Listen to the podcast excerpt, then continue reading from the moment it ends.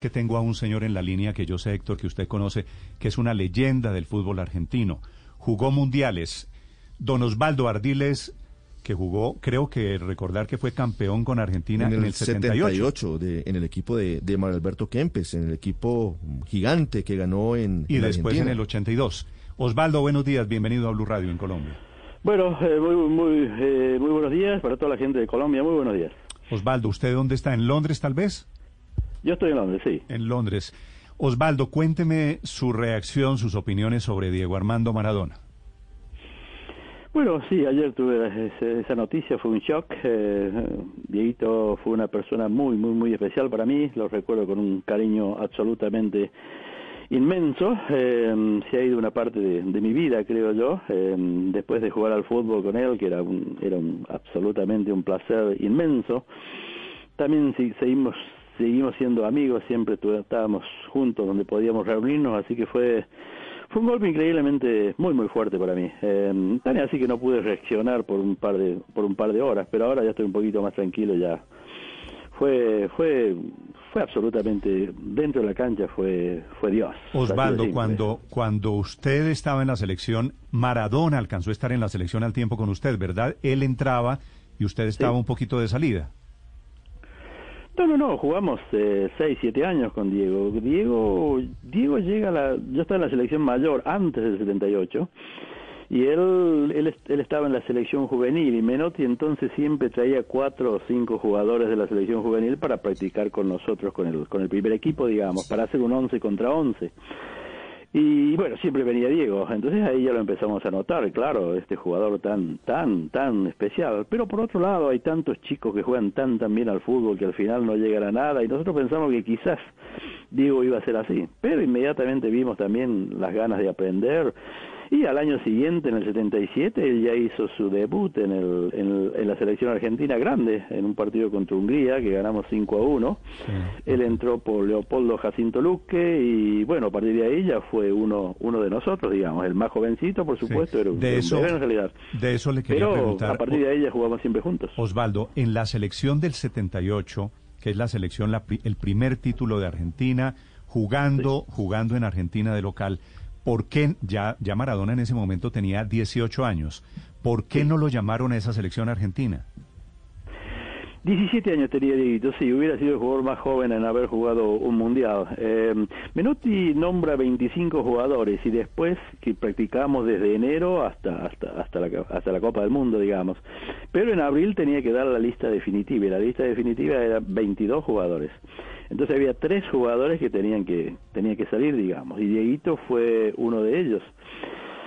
Ese fue el golpe más futbolístico más fuerte que Diego tuvo en, su vida, así de simple. Eh, me acuerdo de este día, me acordaba cuando cuando se va de la selección, cuando Menotti le dice que no va a ser parte del, del mundial, cuando se va totalmente desconsolado, llorando, eh, y todos nosotros, por supuesto, nos acercamos a él, básicamente le decíamos, Dieguito, vos ya vas a tener otra oportunidad, etcétera pero él realmente no, no tenía consuelo, así que sí fue un momento increíblemente triste. Osvaldo, eh, un abrazo grande desde Argentina, lo saluda Juan José Buscalia. Eh, más de una oportunidad, Diego después declaró que le costó perdonarlo a Menotti por haberlo dejado afuera de, aquella gran gesta eh, futbolística.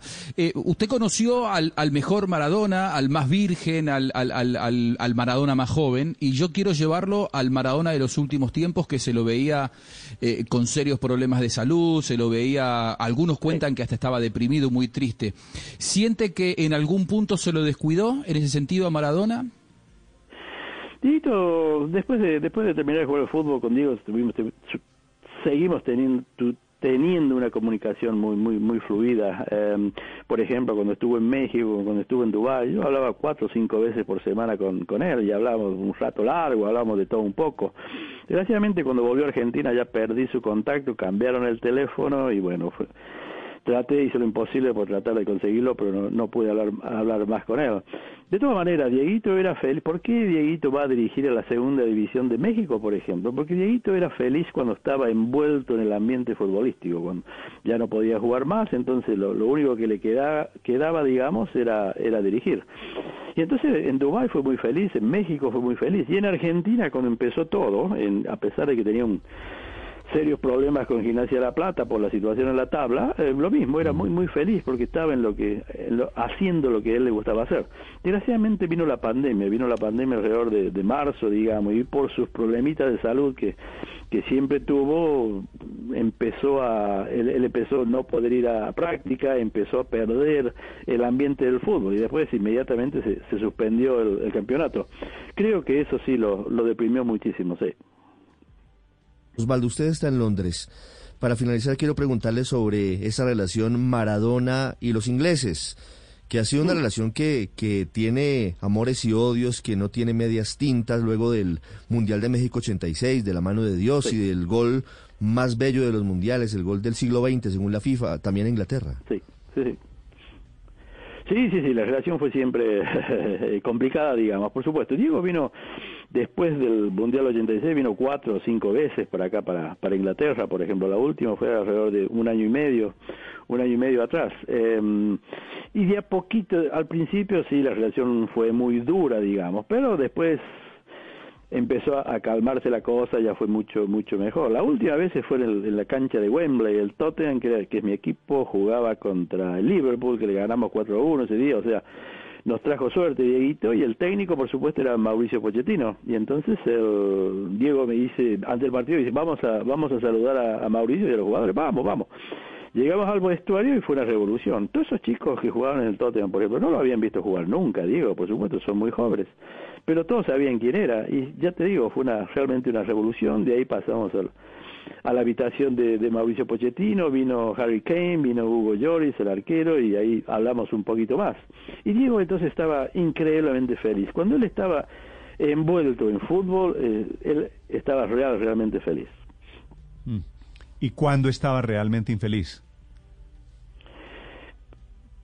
Como te decía, cuando cuando Diego jugaba al fútbol era era como Dios, él tenía, yo nunca vi a un jugador tener tantos problemas fuera de la cancha, pero él entraba a la cancha, cruzaba la línea la línea blanca con, con su zurdita, con la lengüita sacándola en forma pícara y bueno, ahí adentro de la cancha ya era él, ya no estaba rodeado por tanta, tanta gente. Él sabía que él ahí hacía lo, lo que él quería y era absolutamente genial, era como un dios. Por supuesto, después apenas salí de la cancha y todos los problemas volvían a, volvían volvían a presentársele. Fuera de la cancha, Diego era absolutamente un mortal, un mortal como sos vos, un mortal mm. como soy como soy yo, con, con algunos con un poquito más de problemas, algunos con un poquito menos de problemas. Mm. Cruzaba la línea blanca y era feliz, salía de la línea blanca y ya no, ya no tanto, se aparecían los monstruos. Es un gusto saludarlo, don Osvaldo Ardiles, en Londres. Feliz día para usted. Bueno, gracias. Eh, y bueno, también a pesar de Diego, a Diego le encantaba Colombia, a Diego le encantaba, era real, realmente un, un, hincha de Latinoamérica en general. Así que yo sé que el cielo nos, nos, nos, nos está saludando y se está alegrando de todo esto. Un abrazo muy, muy grande y hasta cualquier momento. Estás escuchando Blue Radio.